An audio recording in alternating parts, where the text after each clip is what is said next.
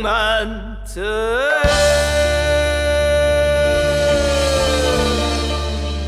刚才大家听到这首歌呢，是来自一个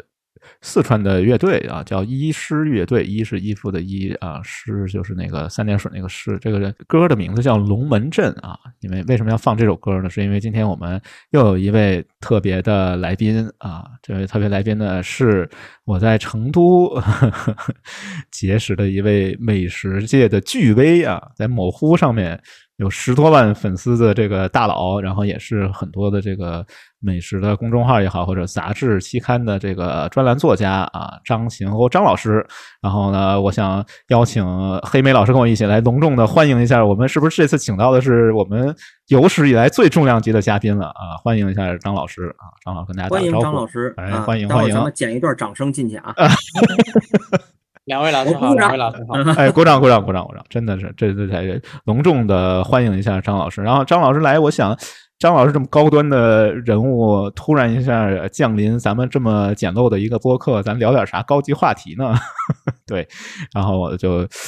呃，因为前段时间吧，其实也是听了一些其他的有台吧，听了一些其他有台的节目，然后就讲了一个就中国美食在县城这样的一个观点啊，他就讲就是说，随着我们生活节奏的加快，然后城里人呢越来越没有时间去烹饪了，所以现在的大量的美食家，当然说有没有美食家，这可能也是一个有争议的话题啊，就是大量的美食家。啊，有品位的人都在上县城里面去寻找美食了啊。然后我正好前段时间又也看了一个那个呃，就是一个视频吧，他就讲说有一本书，这本书叫《苏州往事》，然后里面曾经提到了一个叫六虾面。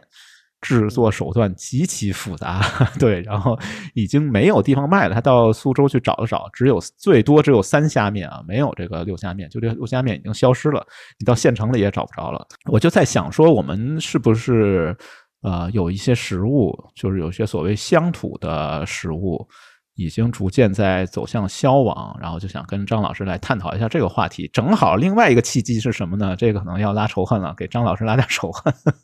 对，另外一个契机是前段时间跟着张老师的朋友圈啊，那时候黑莓老师好像还没还没看到，你没没有有幸目睹啊，跟着张老师的足迹吧，去探访了这个川南、川北啊，还有少数民族地区的各种各样的好吃的好玩的，然后在很多啊我们国家。一大部分地区都在风控的情况下，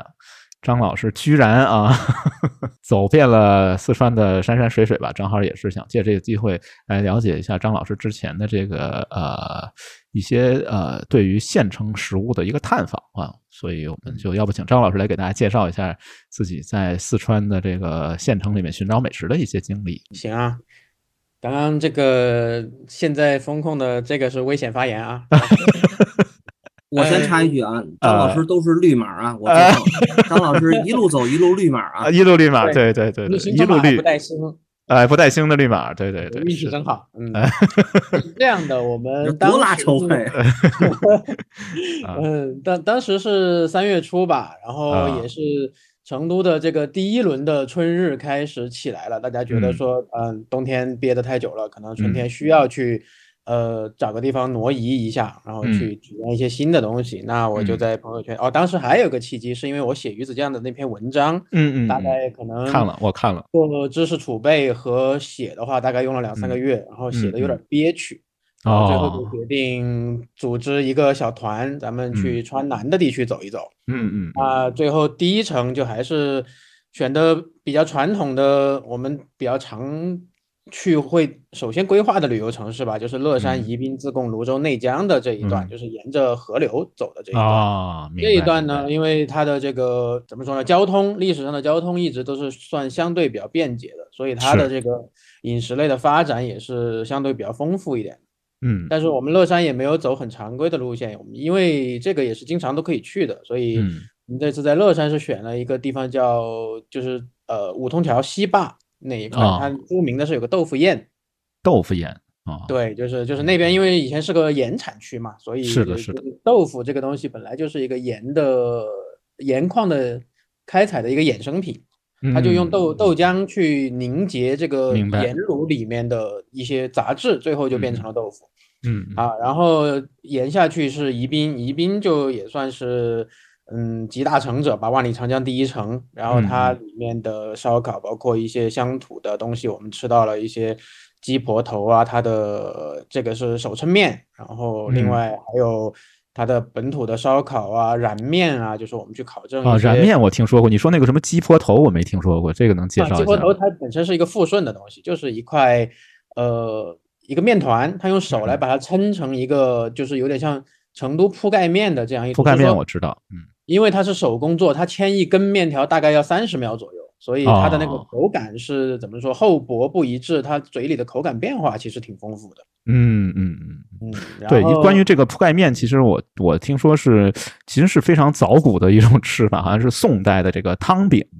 啊，跟嗯这个铺盖面可能有一定的关系啊。再岔开了啊，这个张老师继续。我是在镇江吃过啊，啊啊各个地儿都有铺盖面啊。都有对对对对，是包括宋代的一陕西还有。十大怪嘛，陕西嗯十大怪有一个叫面条像裤带。嗯嗯嗯，其实也是是这种宽面，对。然后那当然我们又也考证燃面这个东西，燃面这个以前我们也做过一些语言学上的研究，嗯嗯，就是这个燃在陕西话里面它是指的念念糊糊，这个人的脑子不清不楚，哦，所以所以所以我们会推测说燃面这个语言其实是从陕西过来的，它本身最后的做法的时候是在最后的那个上面的时候用油去泼一次，它其实有那个油泼面的影子在的。哦，那我们会推断它更是一个陕西来的东西，而不是我们现在所认为的，就是因为它油多，所以用打火机一点就燃的这个东西。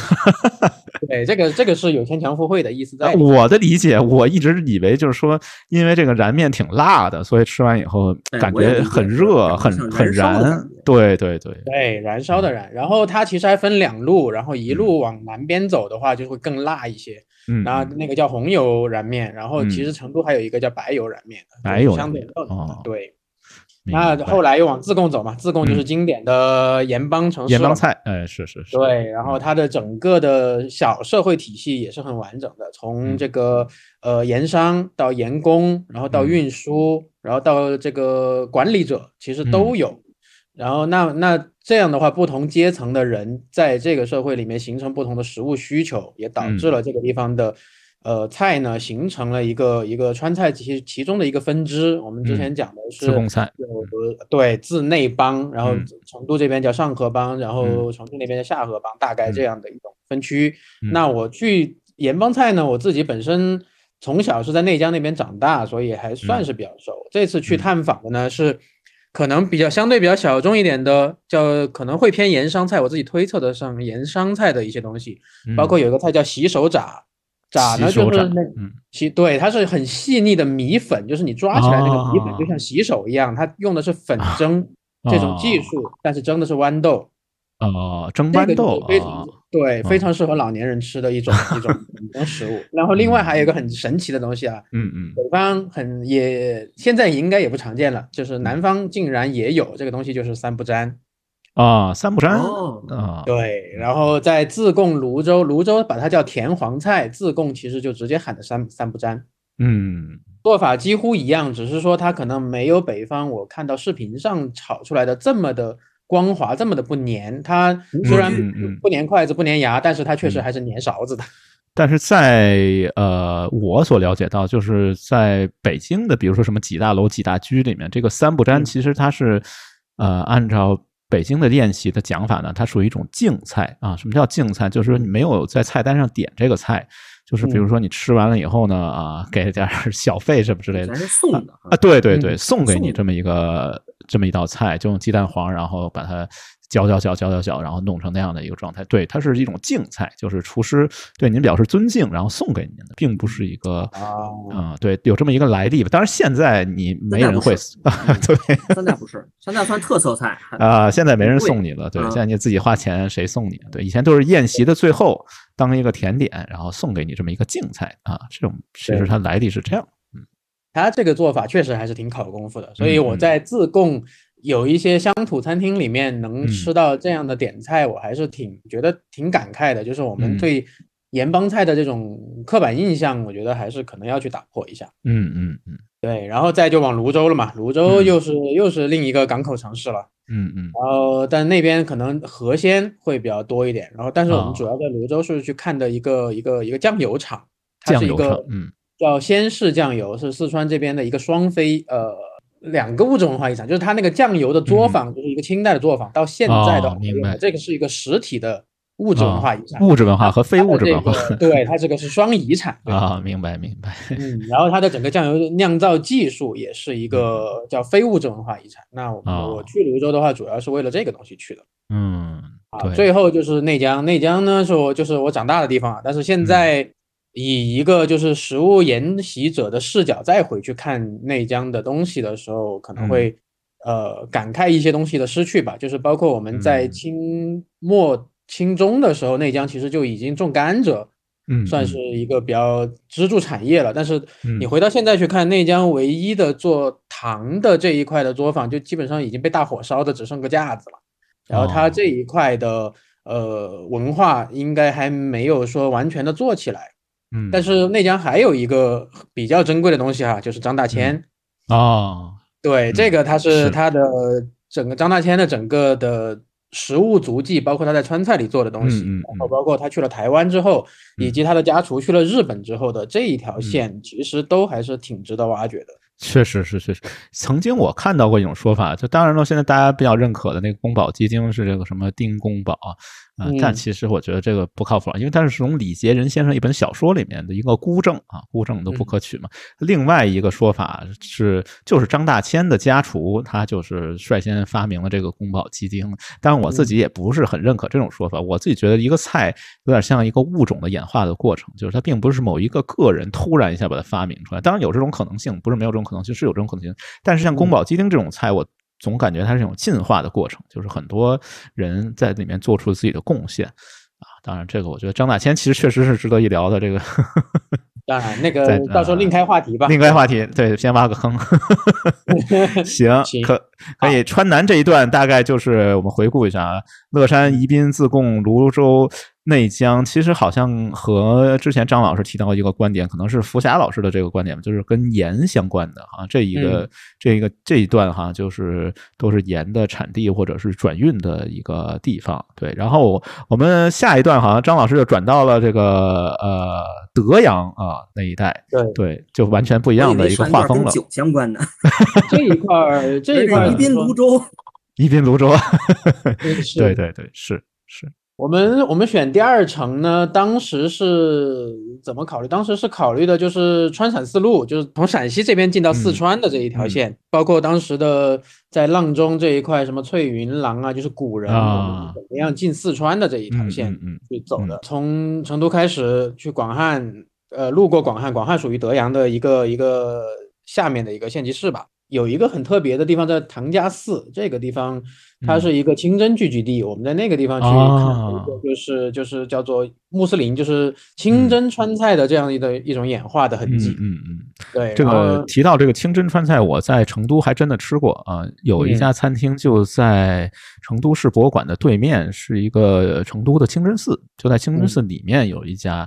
叫天方楼，嗯，他做的那种就是清真的川菜，还挺特别的。是他这种包括仿荤也好，就是仿荤嗯。川菜和清真川菜这种宗教系的川菜，它其实一个比较简单识别的特点，就是能把我宗教里面不能吃的东西，然后更换成我能吃的东西，去这样重新嗯衍生的一个分支。对，对比如里面就有这个宫保牛肉粒啊，就是把哎，对回锅也是不不回锅猪肉了，回锅牛肉。对是的，是的，包括有一个甜品，有一个甜品，我们可以到时候，这个其实是有有点关乎身份认同的一个话题了。呃四川菜里面有一个甜品叫做八宝锅蒸，然后这个东西福霞也去考证过，他提到过这个东西，在中东地区有一个，就土耳其那边有一个几乎一模一样的东西叫 havas。哦，对，这两个东西其实你看它的做法、它的原材料、它的成型表现几乎是一模一样。嗯对，所以我们还是可以很容易的看出来，它这个清真流派怎么样嗯。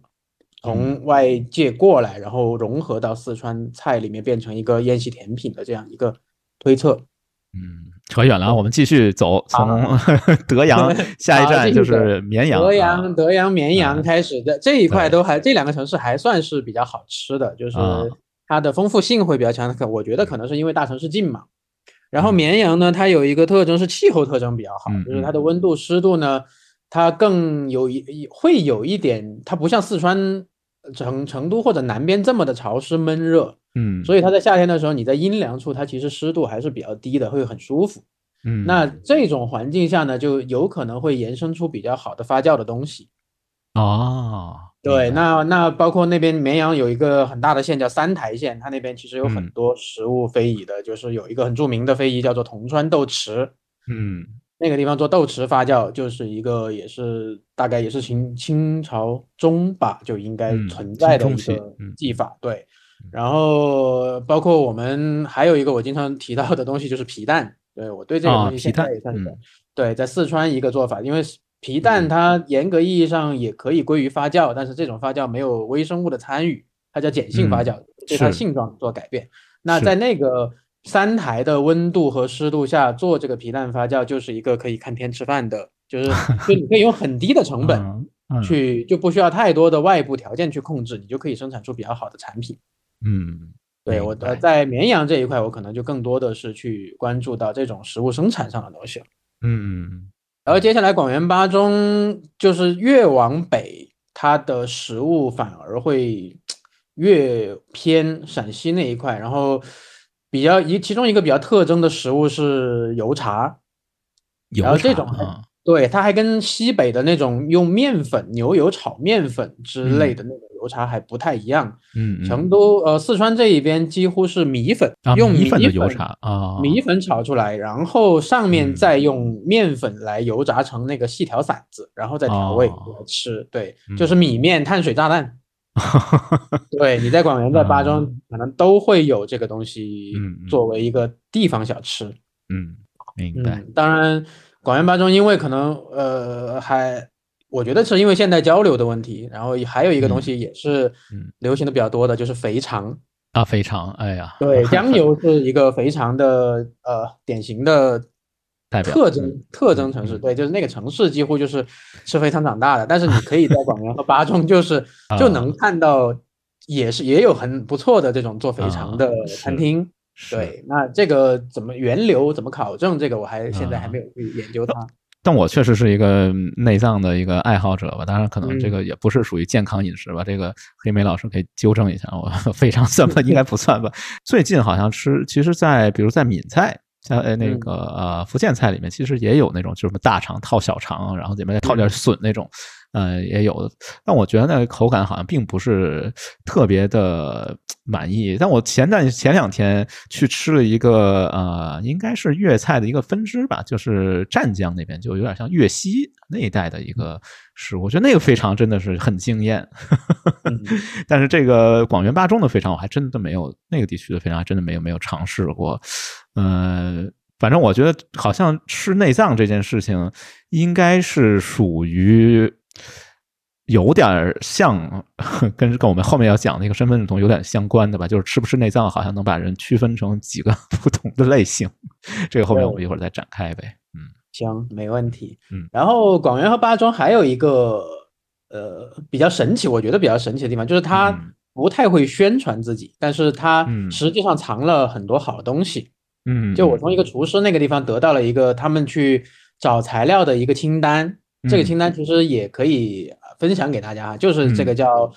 国家地理保护的这个食物名录清单。嗯嗯。对，然后有一些有一些产地保护，就是说，比如说，呃，通江的银耳啦，哦，然后广元的橄榄油啦，就是这样子，它是以一个地区的产区来嗯。给给的一个地理保护，就是我只要在那个地区生产的，我都可以叫它广元橄榄油。那么你去看嗯这个清单里面，其实广元的东西还挺多的，嗯，包括它好像还产银鱼，所哦以银鱼哦，对我记得是这样子的。那嗯这个我们可以再核实。当然，当然我在广元和巴中，包括嗯川北这一块的时间，其实待的嗯是比较紧张，差不多一个城市也就一两天。嗯，所以在这一块食物上也没有太深入，但其实也还有一个问题啊，就是越往嗯北它的食物越单调。啊，这样吗？啊，对嗯，然后你可能会往绵阳再往北边走，那进入少数进入羌族地区了，那可能会有一些嗯少数民族菜，但嗯实际上它的整个烹饪的技法，然后包括它的文化积淀，我是没有看到太多的东西。嗯，但我觉得好像这一个区域，就如果你按照那种所谓巴蜀吧，这个区域应该是属于巴巴这个地区了，就是跟蜀地可能还是有一点差别，但也能感觉到它对呃整个所谓四川菜这个整个体系的一个贡献吧，我觉得可以这样去理解。是的。然后呢，刚才就讲到这个巴蜀，其实以前还有一个区域就是康区吧，就是我嗯 对四川我们现在讲到的四川，其实它包含吸收了以前四西康省的一部分，对，嗯然后呢，本身又分成这个巴和蜀这两块地区，其实还是在饮食上面有一点点的差别的。然后这个张老师形成第三段，就是嗯进入到了少数民族地区了，对，就是雅安、攀枝花，啊，这一个这个不知道有没有什么可以给我们介绍的有意思的事物？呃，这个就是吴宓老师之前说的啊，雅安本身以前就是西康省的一个一个首府。嗯，对，那那现在当然是规划到四川来了。嗯，那这一块这一条路线，我们其实底层逻辑是茶马古道，我们是嗯沿着茶马古道这一条线在走，然后就是看以前的我们怎么样去把东西沿着这条路跟外界做一个物质交换。那我们这条线可能走了一些甘洛啊、喜悦啊，就像这样比较小一点的城市。当然，我们也嗯是沿着那条古道，就真正的在以前的那条古道上去走过几段。嗯包括嗯在雅安，雅安的时候，我们去的是九乡的这个山顶，就是汉嗯。源县那个那个地方是一个呃贡椒园，就是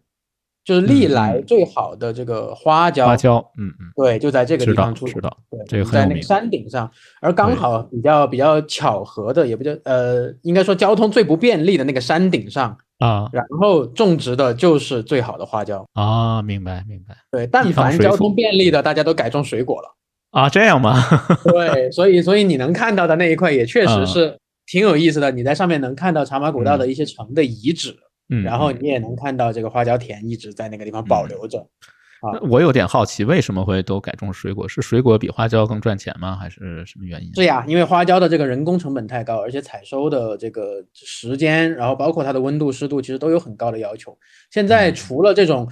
听说是除了村里面这种低保户，就是由政府来做支持的，他必须嗯有拿这种工作以外，就是但凡有点劳动能力、有点商业头脑的，基本上也都没有种花。啊，我觉得这个有点遗憾啊，因为我感觉花椒这个食物是非常能代表川菜，或者说是非常能代表中餐的一种特殊的一个味道也好，或者一种感觉也好，可能花椒都不能算一种味道吧，应该算一种感觉。对，对，但是是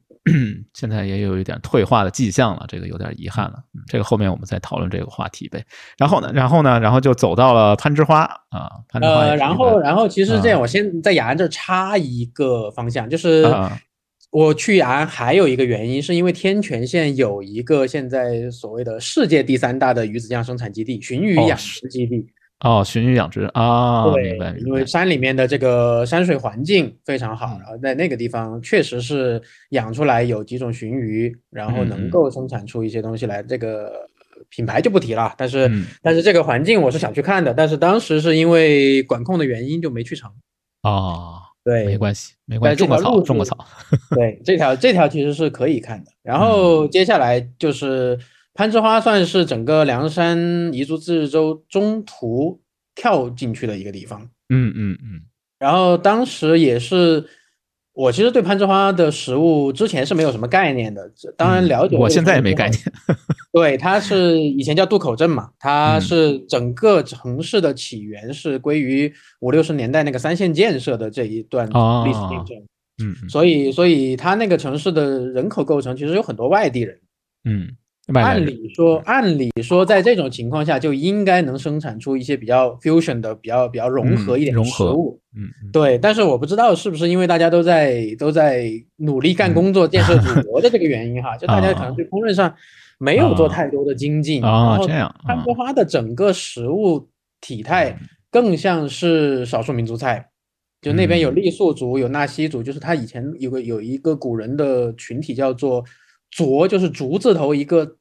一惊一乍的那个乍，哦换起来就是像现现在说来，应该就是延边米易那一块的一个嗯。食物风俗。对，哦，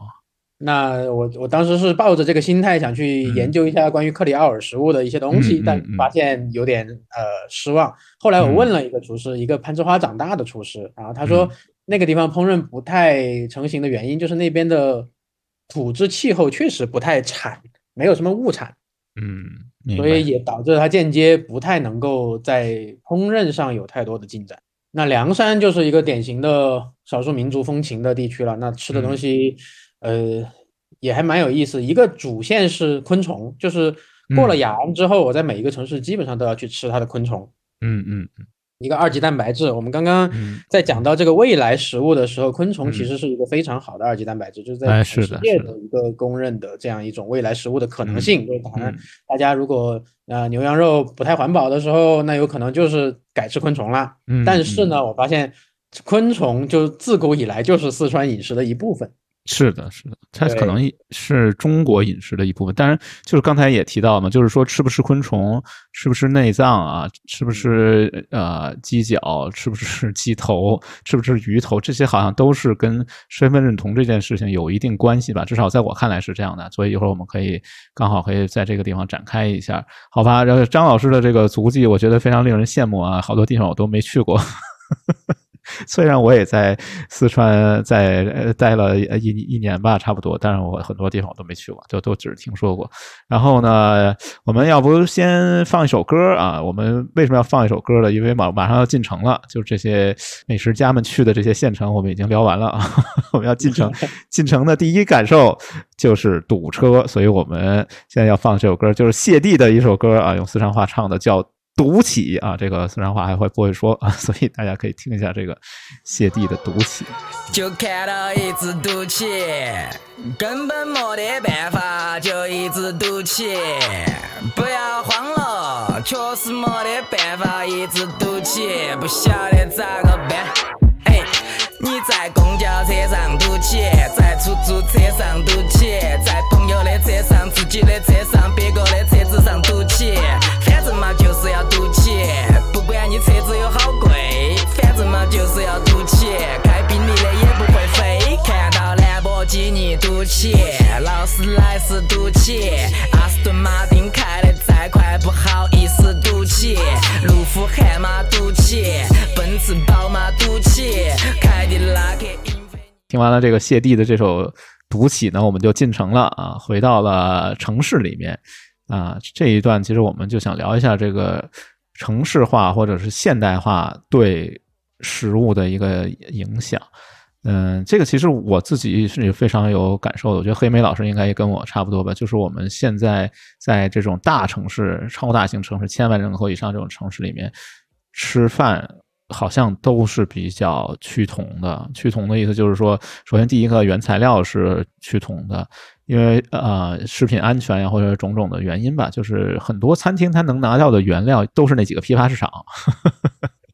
对，就从那几个批发市场进货。然后呢，另外一些连锁餐厅呢，它又有都有自己的中中央厨房，就所谓中央厨房呢，就是比如它的切配呀，它的那种。好像厨师好像叫什么打盒吧，就是可能打盒也不一定在中央厨房里完成，但有的也会是就把那些调料配料，它也都在中央厨房里面配好，按照一定的比例，然后啊把它送到这个终端的这个餐厅里面，然后终端的厨师呢只需要简单加工，就可以把这个食物啊呈现给食客，就是中间好像。没有太多的，就所谓，如果我们把厨艺也理解为一种创造的过程的话，并没有什么厨师的一个自我的表达。这种现象，我觉得在原来我是觉得在这个大城市里面比较明显，就比如北京啊，比如成都。但我后来真的我去的几个那个四川的一些小的县城，比如说安岳县这种小县城，我发现它也有这种情况出现。也有很多连锁的品牌，可能我感觉那些食物也都来自于这个中央厨房的加工，也没有自己的个性了。就另外一方面，刚才也提到，就是说，可能城市里的人生活节奏比较快嘛，平时吃外卖，然后去餐厅呢点菜，然后等个五分钟，我也等不了。对，所以很多菜也都没人做了。比如说我自己比较喜欢的一个川菜吧，就是叫八宝葫芦鸭。这个八宝葫芦鸭呢，我曾经搜了一下，我发现成都市。现在还在做这个八宝葫芦鸭的餐厅就不超过二十家吧，就因为它确实比较复杂，它那个工艺里面涉及到一个拆骨的一个过程，这个拆骨过程比较耗时间，所以很多餐厅也都不愿意做了啊。就是我就不知道张老师怎么看待这个问题，是不是未来我们吃到的所有的食物，我简单的起一个名词，当然这个名词可能不一定对，就都麦当劳化？因为我在成都真的看到很多所谓四川的这个食物在。被麦当劳化，比如说最明显的，大家也都知道，全国都有的这个麻辣烫，什么冒菜这些东西，感觉真的和麦当劳，我觉得已经非常接近了，就是极度的标准化，极度的趋同，无论从口味，无论从食材各个方面，都极度的趋同。这个方面，我不知道张老师来怎么来理解这个问题的。这个我觉得有一个最核心的前提，就叫做利润导向。嗯嗯。那一切的行为都是以这个挣钱为前提的话，那一定是通过更科学的组织安排、更高的效率生产更多东西，然后赚更多的钱。嗯，那我们平常所吃到的一些呃，刚刚所谓的这种有厨师表达的或者是个人哲学的这种业态呢，它一定是一个更小众的。你就想象那个马斯洛需求金字塔最顶端是一个更更小的东西。但满足大众的需求呢？这种这种产品它也是应该存在的。我觉得现在的问题在于说，这种麦当劳化的食物在大城市是占比有点太高了。嗯，这个跟城城市化进程是有关系的。当然，我不排斥呃麦当劳这种食品啊，从食品安全的、从标准化的角度来说，我觉得它没有什么问题，它也是可以满足一一一大部分人的这种身体能量需求吧。就我们首先要保证所有人能够吃得起东西活下来，然后再有一小部分人去以食物去探索更多的世界的哲学的这样的一种东西。所以你平时吃的就是麦当劳化的食物吗？呃，我不排斥它，就是说当我没得选择的时候，我是会吃它的，我不会说就就就完全排斥，我一点都不吃。对，啊啊啊，明白明白。呃，我觉得我也不反对这个标准化吧。我觉得标准化可能就是我们现代城市的一个必然存在的一个东西。我平时经常经常吃外卖，对，我觉得我对外卖还是有挺多了解的吧。然后，呃，但我比如我的周末，比如我的一些其他一些场合，我还是会去尝试寻找一些。我没吃过的，或者是我觉得这个是有这个厨师自我表达的这样的餐厅，然后我就不知道说未来会是什么样。就未来我们是越来越趋近于趋同，还是越来越还能保留这种个人表达？因为我之前也是呃看了一些文章嘛，就讲说，比如说在法国啊，在巴黎这样的城市。它到了一定的季节，比如这个季节可能是那种芦笋上市的季节，然后所有的就是所谓的这些高端的这些米其林多少多少星的餐厅，他们也只能拿到当季的芦笋，也没有别的原材料。它所以它能发挥的可能也就是，比如说在加工的手段上，或者在装盘上有一些不一样。说你看我这个米其林餐厅跟那个米其林餐厅的差别在于，我这个芦笋装盘可能 跟那个设计的不一样，但是它也只有芦笋。也没有任何其他东西，它也我觉得这种从某种程度上来说，它也是一种呃趋同。就有一些美食家们，他们的观点是认为，就是说这个美食的基础就来自于食材。但如果未来随着这个农业的发展、规模化经营啊、资本的介入各个方面的因素的影响，我们能拿到的食材可能是不是会种类越来越少，导致说我们。能吃到的食物越来越单调，我有这样的看法。我觉得大多数人呢，或者来讲，就是本身生活在城市的人呢，对于这种城市化进程的这种食物呢，或者这种工业食品的这种食物呢，我觉得大多数人的态度是反对，但没有办法。我觉得这本身有可能是一种进化，因为从这个人类的这个从这个人体的这个角度来讲，其实人体作为恒温动物，它需要这种大量的这种摄入这种蛋白质来维持自己的体温，但是这个蛋白质的获得。怎么获得的？其实从道理上来讲，或者从根本上来讲，并不重要，是是让张老师认可的一个，比如说张老师呃盖戳的认可的一个美食家产生的，还是麦当劳产生的，可能不重要。但是在这种资本化的这种进程当中呢，人只要吃饱，能提供这种蛋白质的话，可能从进化的角度来讲，就可以。另外来讲呢，就是从人的这种这种。或者来讲，如果有这种味蕾的区分，或者对这种饮食文化的这个区分来看，嗯区别也很大的。而且这个并不是说，尽管我们不太喜欢这种把人分成三六九等，但是从这个美食角度来讲，哪怕这个人的所谓的这种身份地位很高，但是按照一个互联网的话，它它的味蕾就是没有开化，它吃什么的感觉都一样，真的是这样。啊他吃六虾面面的感觉，跟吃炸酱面的感觉，跟吃一个随便一个工业化生产的面条的感觉嗯都一样，真的是存在这样人的。另外来看呢，咱们说就是工业化的基础可能是农业化，但是现在来讲，就像咱们刚才讨论的那个哪那个花椒的问题啊，或者什么，就是在农业化当中，我我们现在也有一种倾向叫工业化的农业化。嗯什么呢？我自己体会这句话，就是比如连生产花椒这个地区生产花椒都是需要国家来指定的，你这个地区就生产花椒就 OK 了。嗯其实来讲，作为一个农业来讲，其实是一个比较应该是自由的，就是根据天时地利人和，我想种什么我就种什么。我觉得这个就是最最原始的农业，对吧？嗯或者来讲，比如在进化当中，可能觉得这个地地区适合种什么，我可能在种什么才好。比如我在生产一个适合种花椒的地方，我偏要种卷心菜，那嗯可能就不合适。别人的收成很多，我收成很少，慢慢可能就变成了一个。但是现在不，没有一个选择的一个机会，国家指定你这个地区就是中国重要的，比如花椒产区，你可能就要种花椒才能拿到补贴。就像张老师说的是，你在这个资本的这种选择当中，你只有种了花椒，才能赢得这个资本。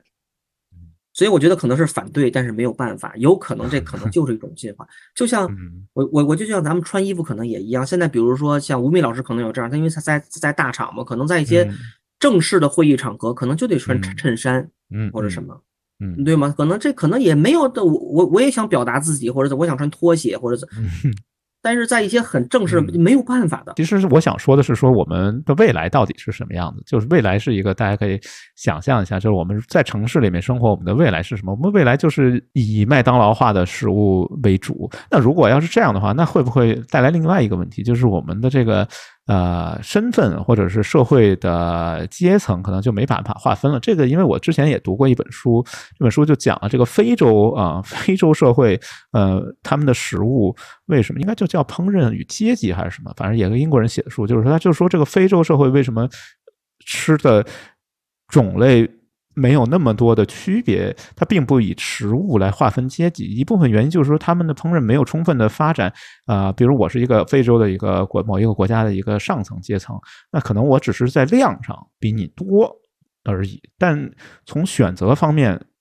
基本上大家都是一样的。就只是一个数量上的差异。那如果说我们的城市发展走到这样一个方向上，那未来我们在城市里面的这个食物，除了给我们提供能量以外，它其他的意义是不是就逐渐的被稀释、被淡化了？所以这个可能也是一个想听听张老师的这个专业见解的一个问题。我先补充一个，就是关于原材料趋同的最近的一个思考，嗯嗯就是我们现在做养殖，我我我有一个做养殖的朋友，然嗯后上海海洋大学的，他之前跟我聊过一些关于养殖上面的说法，就嗯是我们现在几乎是可以通过养殖任意我想要改变一个动物的性状，我们都是可以通过养殖去改变的。就嗯包括三十年前我们吃的三文鱼的鱼肉，也都不嗯像今天这么红，也是经过嗯很多代使劲的喂虾青素，然后嗯然后才把它改的这么红。当然，最近我还注意到广东好像有养一个什么叫软骨鲫鱼的，哦嗯。对，就是它的整个的鱼刺就像就像就像就弯弯绕绕的、软软的，它就就吃起来几乎就没有什么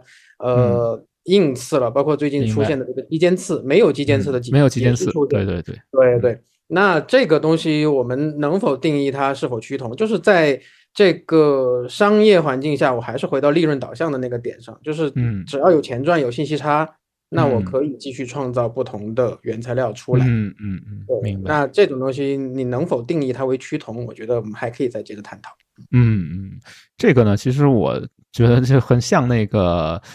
达尔文写进化论第一章就写了这个家养条件下的变异。就比如说我们现在吃到的香蕉，我们吃到的很多水果，它也都是经过多少代的改造以后啊。如果从这个角度来说，那可能确实是我们可以创造一个新的物种。这个我记得是 Noma 还是哪一家餐厅吧，反正就是米其林三星的大佬吧，他就是不断的去丰富这个 ingredients，丰富这个原材料。他的一个论点是说，如果有人吃这个东西，那它这个物种可能就能被保存下来，因为总有人培育它嘛，总有人养殖它嘛，这个物种就可以被保存下来。如果没有人吃了，那它可能灭绝的更快。所以他就觉得我应该把各种各样的材料用的越多越好，这样有人吃，比如现在还有人吃花椒，花椒这个需求还在，然后那无论是政府还是资本，他们可能都会向这个方向倾斜，让这个利润能够赚得到。所以说，可能那另外一个就是说，我要保持培养一部分对花椒有需求的一个需要，要把它培养保持住。就当如果说未来我们。都不需要花椒了，我也不 care 什么几千次不几千次的问题，反正那个鱼肉都已经炸成一样的 样子了。那我们这个原材料这个养殖也好，培育也好，它这个动力是不是也会逐渐的变少？嗯，会的。这个其实，呃，你说的那个三星应该是就是。Blue Hills 吧，就是啊，Blue Hills，对对，Blue Hills，丹巴伯的餐厅吧，对他自己会选择他的整个行为是一种在反哺生态的行为，当然这个又是另外一个话题了，我们先不延伸到那么远。对，然后另外一个就是跟这个相关的一个话题，就是关于这个身份认同的问题。就比如说，如果说我们的食物都变成了这个呃。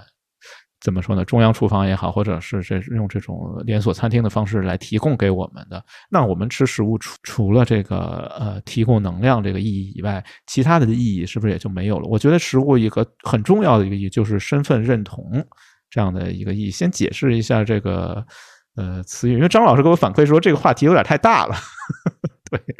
但我觉得你吃什么，其实可能就和你的这个 identity 和这个身份是有很大的关系的。就比如说，就现在刚才也在聊的过程当中也提到，就是比如吃不吃内脏，吃不吃昆虫，这个好像甚至可能会我说的比较严重一些，会让一部分人觉得这个是和文明程度的高低有关的。就我觉得就能到这种这种夸张的一个程度吧。比如说还有一个挺搞笑的一个段子吧，就是一个某玉女派，对，某玉女派明星，不好意思提名字，曾经接受采访的时候呢，呃，人家问他，记者问他说你喜欢吃什么菜？他说我喜欢吃红烧肉。然后旁边助理就急了，说你怎么能这么说呢？不能把这段赶紧掐了，不能播。这个你得说喜欢吃香菇菜心儿。为什么呢？是因为这个。红烧肉呢，它可能跟这种莽汉啊，就像我这种抠脚大汉，可能比较呃关联的，和一个玉女，她这个身份是不匹配的。但是呢，啊，香菇菜心儿，它 就和玉女的身，其实我是不是特别理解香菇菜心，因为这两种我还都挺爱吃的。我也不知道这个香菇菜心为什么就符合玉女菜的这个身份定位。呃，但无论如何吧，就是食物其实跟你的身份、跟你的性别。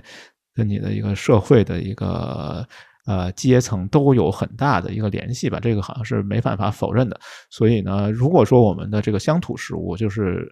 呃带有乡土气息、带有这种身份认同色彩的这种食物全部消失了，那可能我们对于这个问题可能也要有重新一个思考吧。就比如说最近，也不是最近，应该是过去了一段时间了，就是这个。中餐日做这个，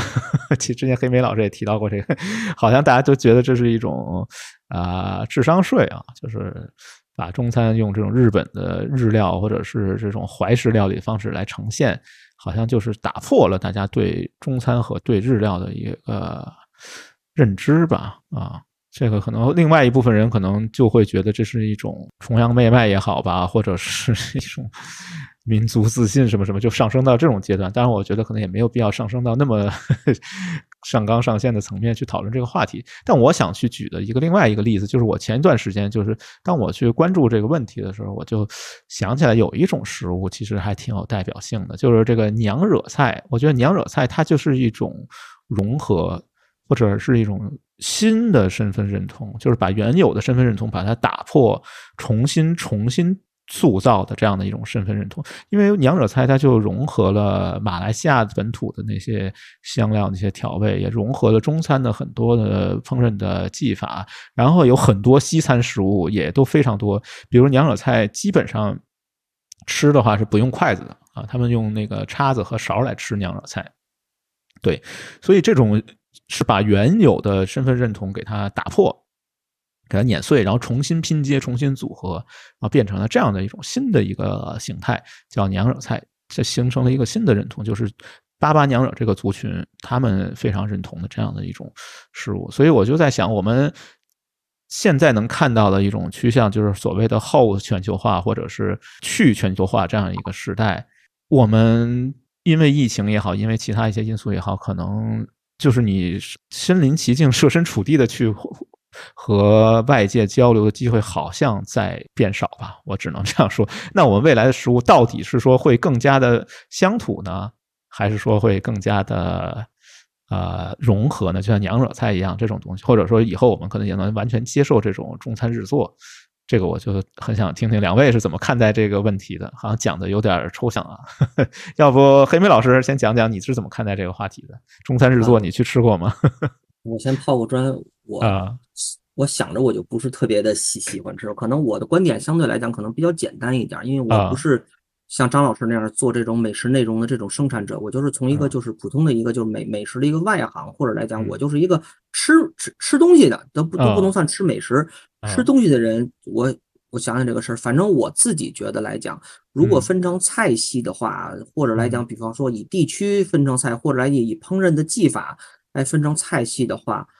我自己觉得中餐应该是至高的等级。我觉啊得就像这个武术的一样来讲，我觉得像武术最高境界嘛，我想应该是人武合一，对吧？它可能就嗯是跟人结合在一起的这么一个。我觉得嗯中餐是应该能做到，其他的我自己觉得，比如你是西方的这种菜系也好，或者日本的这种菜系也好，你用这种米其林的观点也好，或者什么什么的这种本土的这种本土化的这种分类也好，嗯我觉得只要谈到中餐，我觉得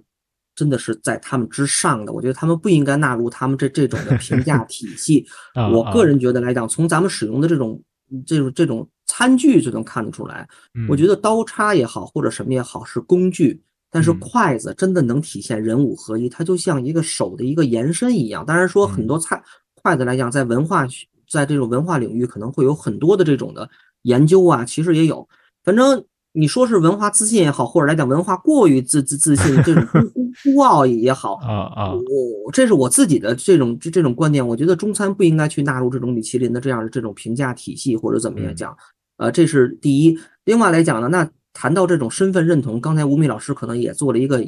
引子，甚至来讲，比方说对于内脏啊、虫子，可能在这种西方的这种评价体系来看呢，可能甚甚至认为是，尽管来讲，比如说。牛的内脏、牛杂嗯跟牛排的蛋白质基本没什么太多的区别，甚至来讲，嗯从蛋白质这种的角度来讲，可能还会更高一点，对吧？比如说，嗯呃，特别是肝脏这种脂肪啊，提供的这种热量可能会更快捷、更便捷一点。从嗯食品效率来看，可能会更高。但是它嗯确实在身份的角度来讲，坦诚的讲，在大多数的方面来讲，你吃一个内脏可能不如吃牛排。在嗯西方的体系来讲，就是更有这种身份感吧。但是嗯就是因为在中餐是游离于、超脱于这个体系之外的，嗯，我在嗯中餐就没有看到这样的这种感觉。嗯就是你愿你只要是愿意吃嗯内脏，你就去吃。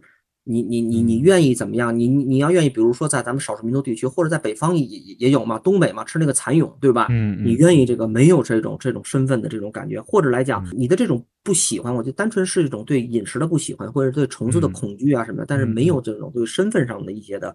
观点。嗯另外来讲，我觉得这种中华民族的这种包容性，可能也说明，呃，在文献中啊，就我找到这样的话，因为这种，嗯，可能各个文化呢，可能都有一定的这种排他性，就是在中嗯国的这种古代社会认为，如果你要非要以这种食物来划分出一种好跟不好，或者来讲身份的话呢，可嗯。能仅仅呢就是从通过食物角度来讲，区别中国和蛮夷的一个标志，就是你是不是吃未经烹饪的食物，或者不嗯吃谷物。这个嗯。可能，如果你要不吃馒头、大米饭，就是 主食这样，我只吃菜肉啊，或者来讲啊，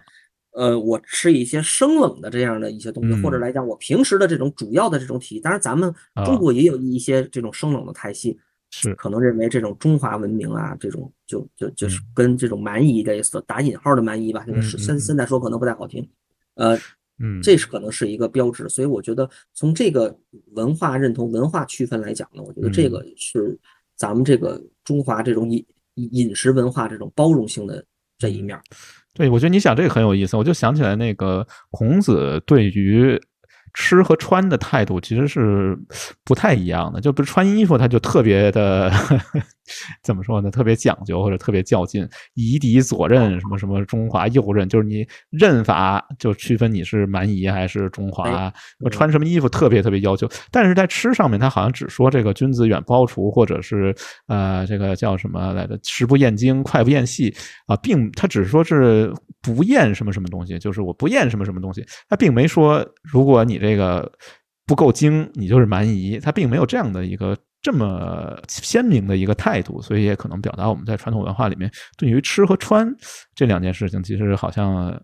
不是特别的真的是很极致。像你说的来讲，可能从一个衣服的左衽右衽就能区分，甚至来讲就是咱们的嗯这种菜系、这种饮食能精细到一个就让人不可思议的程度。比如有一道菜，我还啊检索了一下，叫叫香豆芽儿，它是啊把豆芽儿那个芯儿用针给啊它剔掉，然后嗯塞上火腿。是是是你要再这么久这种一看简，哎，真的是只能是简简直了。觉得好多人说这有什么意义吗？这样，嗯，但是真的就是 就有很多来讲，如如果比如大家检索的话，在这种嗯中华这种饮食体系里，有很多这种操作起来极为复杂的菜。嗯，食呃不厌精嘛。但是我是觉得，另外一方面讲，就是即使在中华文化这个文化圈里面，有很多场合，可能有些菜都是不适合。比如说这个内脏类食物，在国宴呀，在什么一些宴会场合，就基本上不太。当然，可能鲁菜有吧，比如九转大肠，可能可以算是一个宴席菜，但是在很多菜系里面，都尽量避免使用这种嗯材料来烹饪。虫子可能就更是这样了吧？对，当然这可能跟身份认同没什么关系，但可能跟这个社交的礼仪也有一定的关系吧。就是每一种菜可能还带有自己的一个社会属性的，我也是这样去理解它。要不听听张老师的这个专业见解，看看怎么看待这个问题。对，我嗯。会认为说，刚刚前面那一段其实在探讨的是食物与阶级阶级的这样一个嗯嗯嗯。概念。对嗯，就什么样等级的人吃什么东西。嗯。那从这个角度来看，确实是有个有一个历史学家叫做 Rachel Loudon，然后嗯。他当时是提出来一个，就是所有烹饪文化中有一个三个相同的底层逻辑，嗯。其中有一条就是讲到，在所有的文化中，食物都是和阶级产生关联的。对，那皇上吃什么，士大夫吃什么，然后普通民众吃什么，这个其实嗯都是有一个特征食物在的。像牛羊肉，可能士大夫就吃的多一点；皇上呢，嗯那可能就是更珍惜一点的食材。像古罗马的时候，包括古埃及，他们都是皇上。如果当时打到那种巨大的，可能几百斤以上的那种鲟鱼，这种鱼嗯就只能是给皇上吃的。嗯嗯普通人就嗯不能享用这个东西。嗯那平民吃什么呢？可能就是呃猪肉啊，或者是甚至是没有肉吃啊，都是有可能。我最近也在研究另外一个话题啊，当然当然这个就有点更灵异一点了。我在研究嗯死人吃什么，嗯嗯嗯就是就是啊大家在送葬的时候会在这个尸体的嘴巴里面嗯，放不同的东西。你的等级越高，它里面放可能放的是块玉，但是你的哦等级越低，它里面可能就是放的大米或者要么就是贝类，但是它的嗯寓意是相同的，就是要告诉你这个我们死了之后，你在去那个世界的路上也要吃饱吃好，就是大概就是这个意思。对，所以食物阶级这个东西，它是它是一直贯穿在这个文化里面，嗯所有的文化里面都存在这样一种特征。所以呢，我们就是除了阶级，我觉得阶级可能是一种社会身份吧，另外一种可能是更底层的一个呃身份，就是 identity，就是自我。就比如说我是一个四川人，那我觉得就应该吃川菜嘛，就是吃川菜就是我的一个身份认同的一种表达也好，或者是呃一种体现啊，对啊，在这个角度上来说，我觉得在我们这个时代，我真的有的时候。比如说，我想表达一下，或者是我想 认同一下我自己的身份，我已经找不到渠道了。我觉得，比如说什么老北京铜锅涮肉吧，我在北京以外的城市，基本上 这个之前也提到过、讲到过，基本上很难找到很好让我满意的这种，就很少了那我继续聊一下身份认同。啊。可以，可以，身份认同呢，其实从语言学上来说，有个啊很有意思的事情啊。我们知道有个英文单词叫做 companion，啊，companion，这个就是嗯伙伴的意思嘛。是的然后这个 com 这个前缀代表的是大家一起，啊，但是 panion 这个语言实际上是以前的那个好像是拉丁语叫 panis，就是面包的意思。嗯，哦，就是就是说，这个我们大家坐在一起来分面包，就代表我啊们是一个族群、一个群体，我们是有身份认同的。那其实到了我们最典型的就是看宗教，嗯。宗教以各种各样的食物禁忌来区分你是否是我嗯同一个宗教的人。是的，嗯对，有比如太有说节食，对对对，穆斯林有他的 halal 有清真对对对食物，嗯。对佛教有什么几净肉，然后几不吃的这样一种一种关联，对。嗯。但实际上呢，它可能更多的是一种思想工具，嗯。我会这么理解这个事情。那回头你看一个近代比较典型的东西，就是美国菜，嗯，就是一个民族熔炉里面，你去看它，嗯。呃，大家怎么样去在这个期间寻找身份认同。那披萨过去了之后，放个菠萝，是不是就变成美国的东西了？嗯，那夏威夷披犹太人到，那边是不是就是 啊就是吃中餐，然后那反而就变成了一个呃美国有我就是美国犹太人的一个标志了。他们为什嗯么要去吃这个中餐？其实当时我们有有探讨过这样一个话题，就是犹太人嗯去吃这种异域风情的东西，这个吃中餐就是当时美国人流行的出去就是 dining out 嗯在外面吃饭的时候会做的一个选择。那犹太人到移民到那边去了，他也在模仿当时的美国人去中餐中国餐厅吃饭。嗯但是恰好这个中国菜呢，又和犹太人的饮食习惯非常的符合，嗯，嗯所以他就就反而就沉淀成为一种，就是在美国的犹太人反而还喜欢吃中餐一些，这个是有有它的源头在的，但是它的根源性就是我还是在努力变成一个更高阶层的人，嗯，对白。。然后像那天黑莓老师说的一个糖，糖其实也会有这个问题，就是糖以前是一种，呃，就奴隶主才能享受的东西，，贵族，那流传到英国之后，它可能会有一些非洲的佣人呐、就是底层人是佣人开始，就是嗯用主人家的糖去做一些烹调，反而通过这一波佣人传播到更底层，比如说传播到非洲去，然后才开始慢慢又在平民阶层中流行起来。这个就是一层一层的一个呃身份认同的进化的标志。说到我们现在，就是我，比如说那个中餐日做也好，其实还有一种情况就是这个西餐和中餐的这种融合，这种 fusion 啊，就是这个我觉得也都有挺多的，因为我确实也交过好多智商税吧。你在很多人看来应该是这样，就去过很多那种特别讲究装盘啊、特别讲究摆盘的那种餐厅，然后很多人都跟我说，这个第一吃不饱，第二不好吃啊，第三你就是这就叫智商税了。对，然后经常听到，就是我去这种餐厅的时候呢，我发个朋友圈，然后好多人都问我第一个问题，就是我都后来我都懒得回答，我发的时候我就说能吃饱，放心，就就我都不想回答这个话题了，就也有点无奈吧。我觉得我是想去体验这种啊、厨师的一些想法吧，就是他自己的表达，但大家看到的好像就是一种华而不实。给我打上这样的一些标签吧，我觉得也挺有意思。这个不知道呃张老师你是怎么来看这种呃中餐日做呀，或者是西餐中建这种 fusion 啊？这个你是认可它呢，你还是觉得非常反对呢？更多的是偏认可吧，但是我觉得前提是要去嗯了解一个为什么。嗯嗯嗯就是它这个东西产生的根源性到底是从哪里来的？是不是嗯带有厨师自己的思考？一般来说，这种情况就一定会有一个厨师，一个更偏匠人型的烹饪者，嗯他在借助食物表达一些东西，比如说让你吃饱也好，或者说我要展现我对世界的理解也好，嗯，对，他都是有一个为什么在这里的。我我觉得首先要了解了为什么，然后嗯嗯才能去判定它这个东西到底好不好。是，我觉得它的怎么说？我看这个的规则是食物有没有表达出厨师想原本想要表达的东西。我以嗯这个来判定好不好，而不是以一种呃食品科学烹饪我的这个食材到底处理的好不好，然后以一种惯性认知去弄这个东西。但你觉得这个跟我们的这个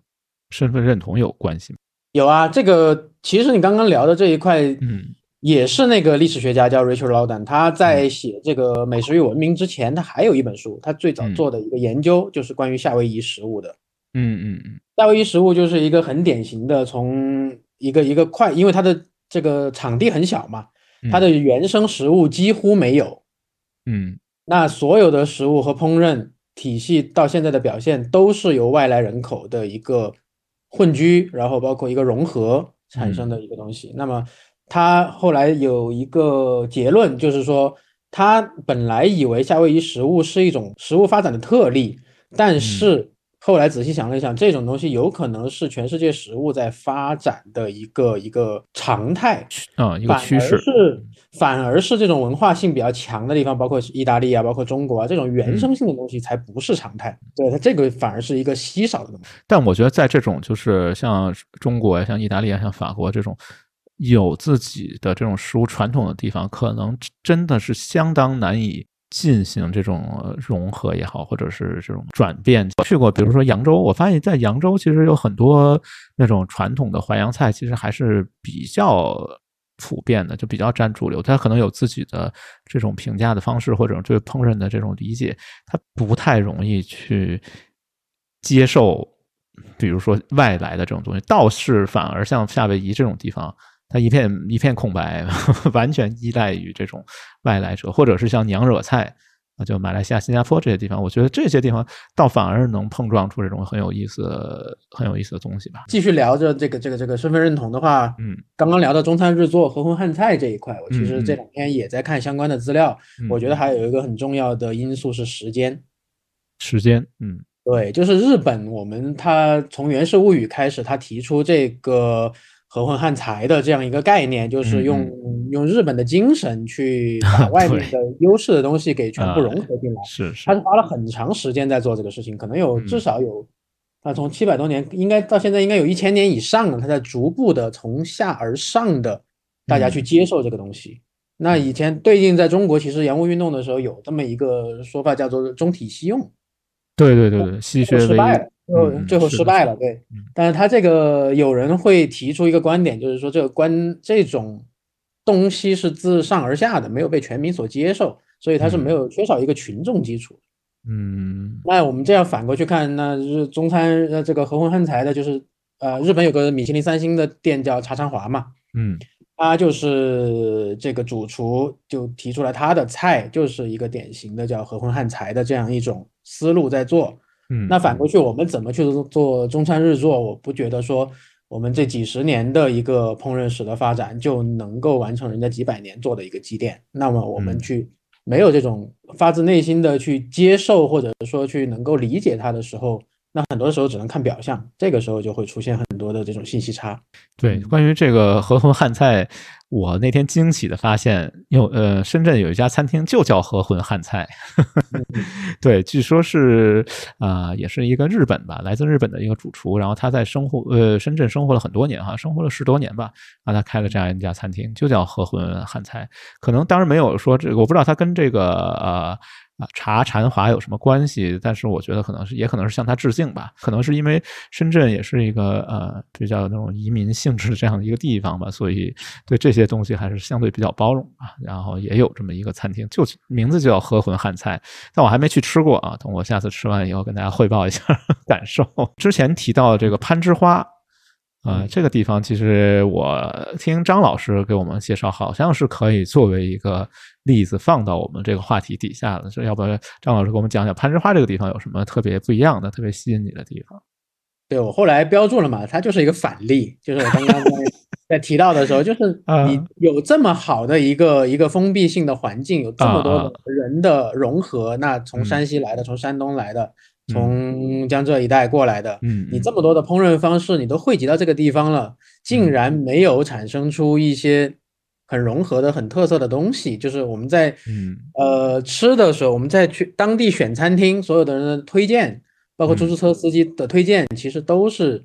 偏民族菜一点的，可能有一些更当嗯地的物产了，比如说吃虫子，他们有个爬沙虫啦，或者是金沙江里的鱼啦，嗯。但我确实没有看到太多烹饪技法上的这种融合的影子。嗯张老师，就是我有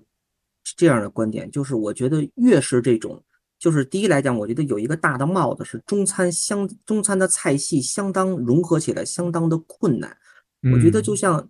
攀枝花呢，像你说是也也是一个各个地区多民族的一个融合的地儿。其实我我我跟吴敏老师之，当然当然吴敏老师现在不在北京，我我一直在生活在北京，北京也一样。我觉得包括吴敏老师刚才说的，美国也一样。我觉得北京菜在某种意义讲，就特别像西餐的所谓的美国菜，真的是这样。我我想就是越是这样物理上的人为的这种融合的地儿，但是在饮食文化上，可能越是难以就是融合到一块儿，或者来讲有一种我自己认为的这种极端的观点来说，就是中餐的菜系可能难以融合。嗯，像我难以想象，就是比如说，呃，嗯川菜跟淮扬菜融合在一起变成什么样子。嗯 但是呢，往往在一些，比方说，我觉得中中华文明来讲，我觉得还是在黄河流域，这是一块长江流域，这是另外一个体体系。嗯我觉得好像给我的感觉就是靠着水或者航运比较发达的，或者水系比较发达的地方呢，美食好像就多一点儿。至少这种文化的积淀来讲，可能，呃，就是说不上来的感觉。因为很多个城市，像呃张老师刚才说的攀枝花是一个打引号的一个反例啊，但是嗯咱们只能说打引号，不能那么说它，呃，因为咱们也可能有一些没有挖掘到的地方。嗯，北京可能也是一样，北京也是一个高度融合的一个城市，嗯深圳可能也是。我觉得那个融合这件事情，我觉得攀枝那个攀枝花可能我不是很了解，但是张老师之前提到一个概念，我还就是觉得很有意思，就是关于这个克里奥尔啊。其实我觉得克里奥尔应该是融合的一个呃更往前的一步，在它之前应该还有一个阶段叫皮亲，就是 pigeon。比如，比如说什么叫 pigeon 呢？就是说，啊，比如说，如果中文和英文融合，那第一个阶段可能就是加一些英文单词吧。这个现在好像大家都已经习以为常了，就是说着说着蹦出几个英文单词啊，这种可能就叫混合皮亲语啊，pigeon。就英文可能它不止和中文，可能和其他的很多语言都有这种 pigeon 这种现象。然后再往前一步，可能就是走到这个克里奥尔的这个呃阶段呢，那就是它在语法和构词方面进行了很多的融合。比如说，现在我们中文里面经常说有什么什么可什么什么什么性，比如说可读性很好，可观赏性很很好，是就其实就是从这个英文的这个 ability 这个后缀给它。转化过来的，其实它这个呢，当然我觉得这个你说好还是不好这件事情，价值判断我去暂时去把它放到一边。但是这个确实一个是各种文化去进行交流的一个普遍的现象。比如说我们这个呃，在唐唐代吧，或者是从魏晋到唐代或者到宋朝吧，就这个佛经翻译运动啊，这个阶段给我们带来了大量的这样的外来的词汇，就是汉语的一个。扩充的最快的一个阶段，其实可能就跟这个佛经翻译运动有非常大的关系。从里面借用了大量的概念，然后创造了大量的新的词汇，丰富了我们这个汉语的这个表达的啊、呃、范围和能力吧。就是克里奥尔这件事情，呵 呵到底在夏威夷也好，在美国也好，在攀枝花也好，可能他们是不是都有有所体现，只是我们没有看到。这个不知道。有这个可有这个。就是可能攀枝花这个地方的人，可能他们使用了一些啊，比如说呃陕西或者山西或者是北方的一些东西，以及南方的一些东西，然后把它融合在一起。只是我们没有感受到，我们还是觉得他在使用当地的材料，然后用一些非常普通的烹饪方法来去处理食材。嗯，当然这个问题，我记得我就想起来，就提到这个话题的时候，我就想起来那个就是大盘鸡。嗯，大盘鸡这道菜，其实现在大家都把它普遍的认为是一个新疆新疆菜啊，但其实是是新疆这个地方出现的这道菜，但是它是我的了解好像是上海人，嗯，就是一些上海去新疆支援建设也好，这些外来者，他们利用了当地的这些食物，然后。来去创造这样一道菜，而且它的最早的这些受众、这些服务的对象也都是非常固定的，就是一些货车司机，好像是啊，据说是就在一个什么公路边上，然后开了这样一家餐厅，然后做这个大盘鸡，然后慢慢的、慢慢的，他就转换成了这个新疆食物的一部分，至少大家普遍认认可的认为说大盘鸡就是新疆菜，就包括我们，比如说北京，就刚才黑妹老师提到，我们北京其实也是一个融合很多，比如说它的这个烤鸭其实是从南京板鸭。演化过来的，比如说我们吃的那个烤鸭里面加的葱，它是从山东来的，就是一张饼，然后卷了 全国各地的这种食物的精华吧。其实也就是可能某种程度上，我觉得在北京这种食物里面，可能它就像那种 pigeon，就是这种呃比较初级阶段这种融合吧。可能在呃，比如说什么河混汉菜、中餐制作这种东西，可能他想去尝试的就达到这种所谓靠克里奥尔的这样的一个这种呃方式的融合，这种程度的融合吧，或者说可能它是更深一层程度的融合，已经难以发现了。我不知道有没有这种可能性。在攀枝花，我们可能没有看到、没有感受到，是因为我们对原始的它这个原始的来源的这个认识还不够。我想到现在，当你当你说大盘鸡的时候，我想到了就是托克逊拌面啊，新疆一个。就是应该是很有名气的一个，好像有几几大拌面嘛，托克逊拌面肯定是其中之一。它最有名的几家店就在高速公路的边上，就是服务区。嗯啊。后来他那那那个老板讲说，这个拌面是怎么来的？实际上是从山西来的啊，从哦从山西或者中原一带人，陕西啊喜欢吃。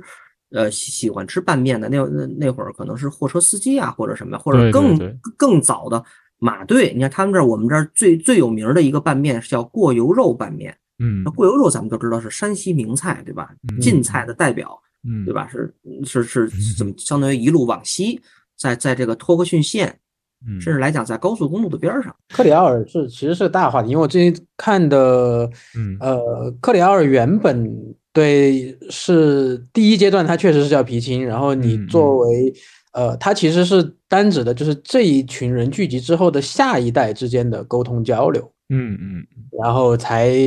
能叫做克里奥尔。那最早是语言，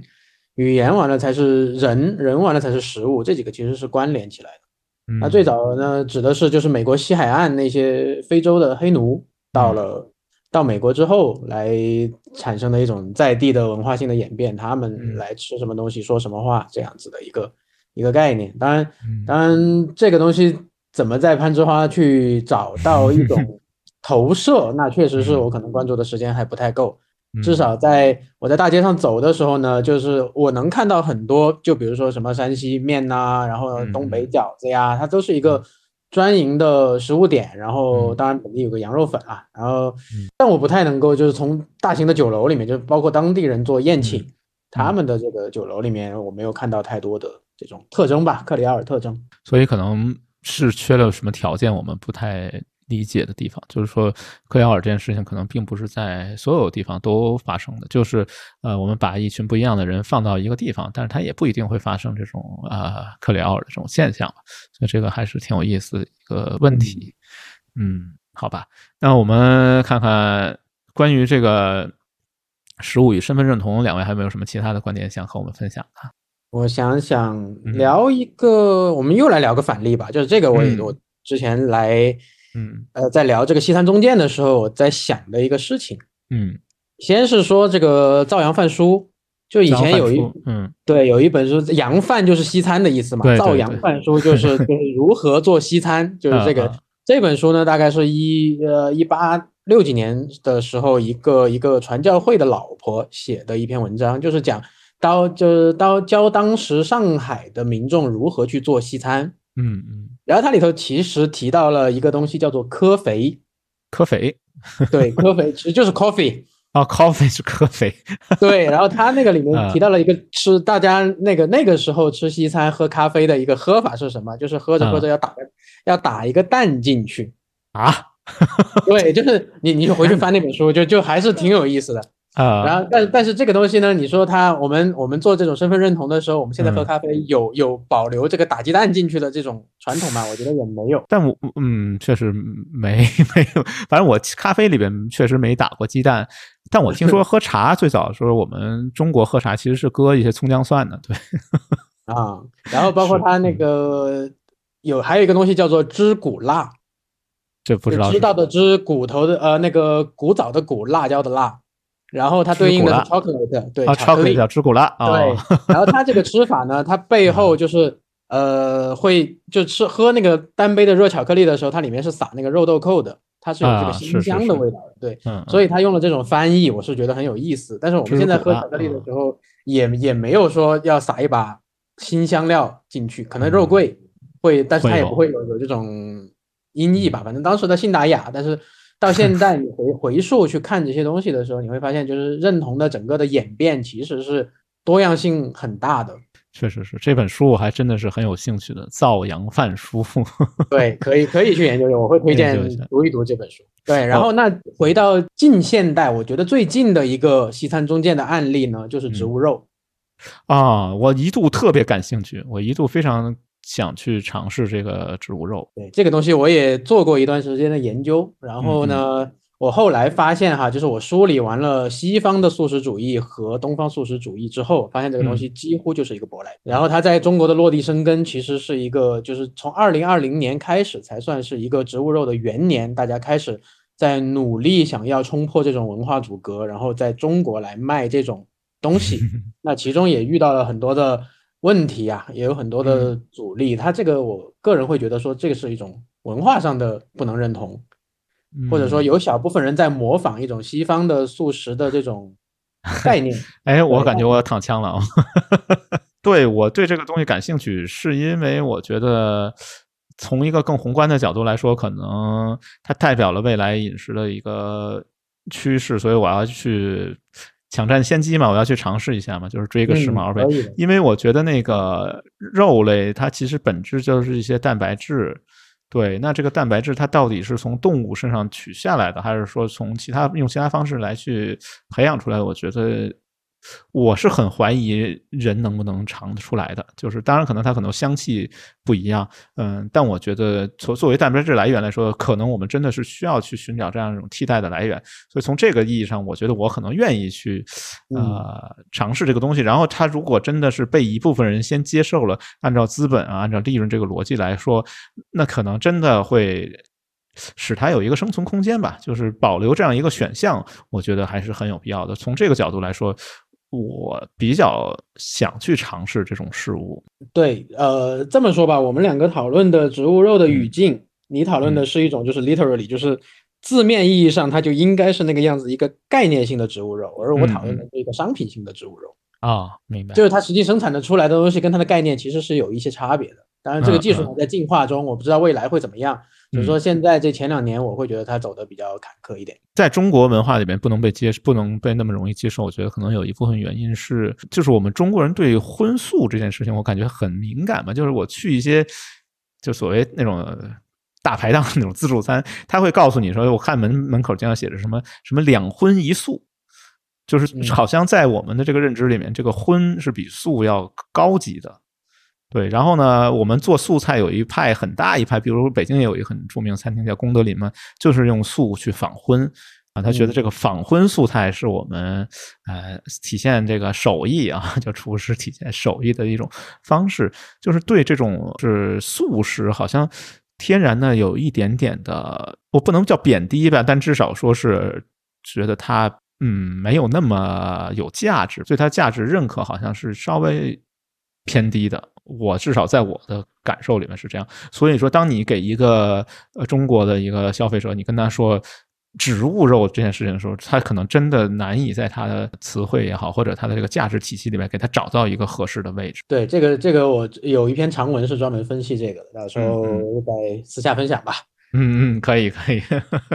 对，所以就是还要去找能接受他的这些消费者的这个群体，或者给他们一个充分的理由，说我为什么要去尝试接受一个新的一个在植物和肉之间，在荤和素之间难以定位的这样的一种材料，它的价值到底在哪里？它能给我带来什么样的好处，或者给我带来什么样的不同的不一样的体验？这些问题可能都没有讲的特别清楚吧。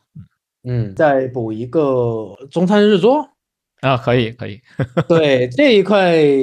其实怎么说呢？我在最早吃玉芝兰的时候，我就会觉得它有点中餐日做，啊，是吗？你觉得玉芝兰有中餐日做？因为他自己厨师本人是有一个在日本工作的经历的，嗯嗯嗯呃，所以他在思考一些东西的时候呢，他确实是带着一些匠人精神在去做这个事情的。嗯，但是他的哲学呢，又整个来自于一个中国传统哲学，嗯就包括我们在吃的时候也聊到很多一些关于药膳呐、一些一些哎，底层文化的一些东西。是是是。其实我本来很想开一下药膳这个坑的，我觉得下一次再邀请张老师来，正好我们和黑莓老师一块聊这个话题，可能更有的聊吧，哎就是可以顺手抨击一下，别别别别别抨击，别抨击，就是可以刚好探讨一下，就是药膳这件事情还是挺有意思的一个话题。下次先挖个坑，对，然后我们先说玉芝兰，先说玉芝兰 啊，嗯，那知道我的人比较熟的人呢，都知道我是玉芝兰的一个一个拥趸吧，就是就是我会很欣赏他的整个的烹饪哲学，他在想什么，他在表达的东西确实是也完整的展现了他想表达的，包括四川宴席的这种丰富性、结构嗯呃节奏感，然后他的一些烹饪理念里面有一些常人没有办法去做的事情，因为利润导向而没有办法做的事情。嗯，对，就比如说我们说他聊到钓那个鲍鱼汤，对，人家可能一个汤用个六七八九十个鲍鱼，他一一一锅汤他要用一百八十个鲍鱼，嗯那么这个时候呢取出来的味，你能说它是就不是烹饪了吗？它也是，只是说它是我们不太常规能接触到的这种高级烹饪。嗯也只能满足一小部分客群。那回到融合的这个部分呢，它嗯我会觉得说，通过我的观察，我会认为它是已经破除掉了一个传统烹饪的肌肉记忆的这样一种嗯一种策略，而是把烹饪真正解构成为几种不同的元素变化，再从中赋予它的文化价值。嗯这个我觉得是一个融合菜应该需要的一个东西。啊，所以你理解的玉芝兰是算是一种融合菜是吗？玉玉芝兰肯定是融合菜啊，嗯嗯对，他就是他融合的是他的个人经历，嗯。他的个人审美，就是比如说我们记得那个呃，有一些食器它是很高的，就不需要你低头你就可以吃的。这个就是他觉得说，呃，古代的吃像一个优雅，他就要用这样的一种形态去表现，的一种理解。那呃那以前的时候，有的时候他筛那个黄豆粉，嗯筛的黄豆粉，他用的那个筛子是在景德镇做陶器的时候筛那个陶土用的那种细密筛。啊，嗯对，这个也是他的个人经历，他觉得那样的东西好像更算是他的经验的一部分。我用来表达这个东西，也是显会显得更精致、更细腻，他就用了，就这么简单。嗯，但我自己对玉芝兰，我自己觉得好像我没有太把它当成什么中餐日做或者是融合菜，可能我对它感受更多的还是川菜宴席的一种吧。至少我觉得它跟我印象中那种中餐日做还是有一点点点的差别的吧，还是有很多传统能看看得到的，能感受到的。是，反正它的这个川菜的底层的东西，因为它毕竟是一个四川厨师嘛，它有一些东西嗯还是要展现它的这个川厨的身份特征。嗯嗯对，但是他已经在这个结构上进行了一个更更个人化的一个调整。整体性非常好。嗯，对，是，那我觉得说回到融合菜这个话题，怎么样是一个好的融合？然后可以给大家安利一个上海的甜品店，叫户下之语。当然，现在他们也过得很难受，只有一个工作室了啊。上海大家都知道的，他们家就是一个非常好的，就是我觉得它的表现应该是我目前为止看到我最欣赏的一种嗯融合表达方式。嗯，它可能用了很多做现代法甜的甜品技术，然后嗯也会融合进就是我们古代中国怎么样去做甜品、做冰品的这样一种技术。嗯那么从食器的设计到它嗯食物菜单的概念设计，整个包括它的器具选用，像我们上次那天聊到，嗯它选用了福州的那个叫做呃金虫大漆的漆器，对。对，然后它这个整个的贯穿都是一种传统中国审美的现代表现，它是一个很完整的。对你进入到那个店的装修，到食嗯器的参与，到你的烹饪方法的参与，我觉得这个包括他的音乐，他也选那个上海 Restoration 的歌，对，他就是一个很很那个语境是一个很神奇的语境。然嗯后我至今没有看到第二个像这样的甜品店嗯，有机会的话可以推荐大家去尝可试一下。以可以，我觉得我是确实已经种草了。对，就嗯关于那个金虫大漆，其实我给我印象非常深刻的，因为我觉得它上面那个花纹绝对不是人力所能为的。就无论是你是哪一路的画家吧，你也画不出来那样自然流动的线条，印象非常非常深刻。就我现在还能想得起来，那个金虫大漆那个花纹是那样的一种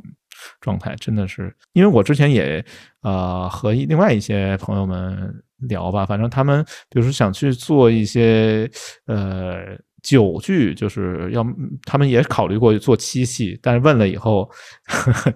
就两个 反馈，第一个是时间长，第二个是贵。呵 对，对，所以说有一个甜品店用这样的器具，就觉得很很很奇妙。嗯，好吧，那我们关于这个呃身份认同也好啊，或者是什么西餐中建啊、中餐日做呀、和混汉菜这些东西，我们要不今天就先聊到这儿。最后呢，按照我们的惯例吧，就结束的时候呢，大家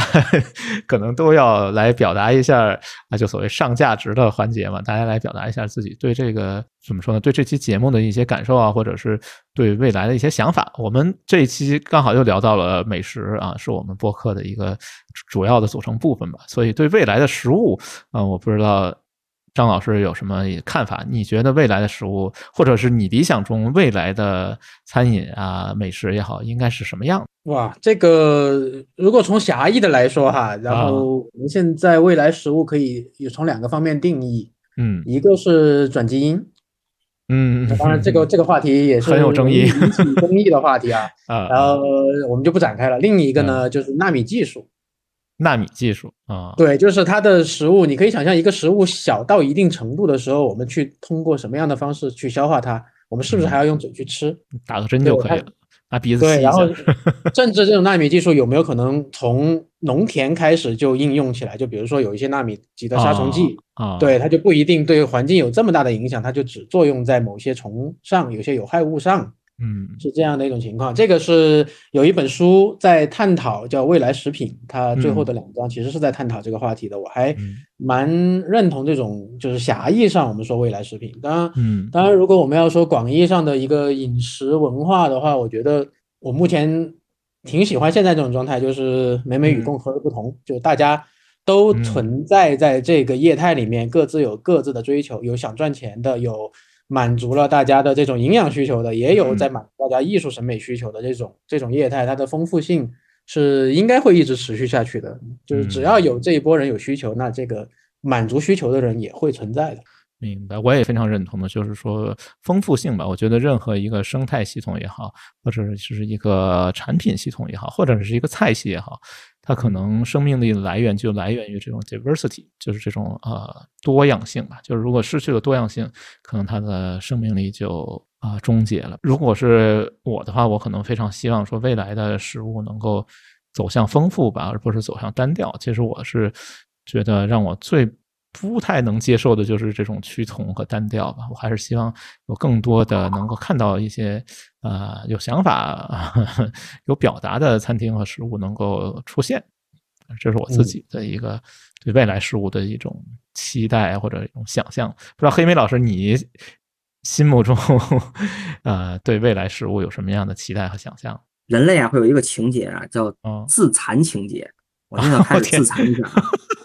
咱们三个在空调的房子里，对着笔记本电脑的屏幕，啊喝着茶，谈美食的问题。但我啊告诉大家，据联合国的报告，世界上还有超过八亿人在挨饿。哦，是是是是，你说的对。所以呢，你觉得呢？未来是未来就是我们先让大家都吃饱饭。吃饱饭嗯，我想的是，应该人类能让自己吃饱饭。嗯，可以。我觉得这个朴素的愿望可能还真的需要很长的时间和努力才能达得到吧。行吧，那我们今天的节目要不就先到这儿，然后非常感谢张老师来参加我们的录音，可能未来还会继续邀请啊，对对对，那我今天挖了不少坑吧，然后我们最后放一首歌，还是那个医师乐队的一首歌，叫《把把烧》。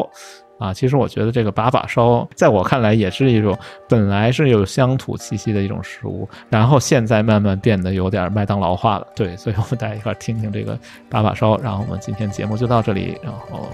感谢大家的收听，拜拜，啊，拜拜谢谢，拜拜。拜。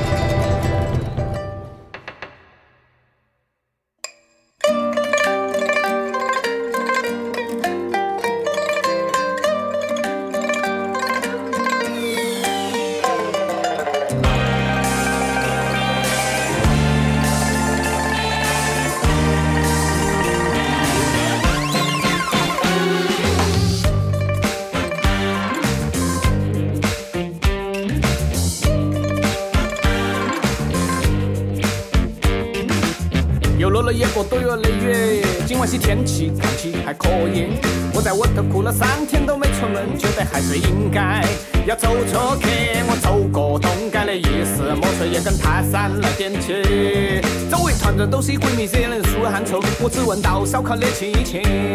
烧烤摊子儿的亮亮说要过来切嘛切嘛，我们这儿的粑粑烧最安逸，最安逸。老板儿，来把牛肉，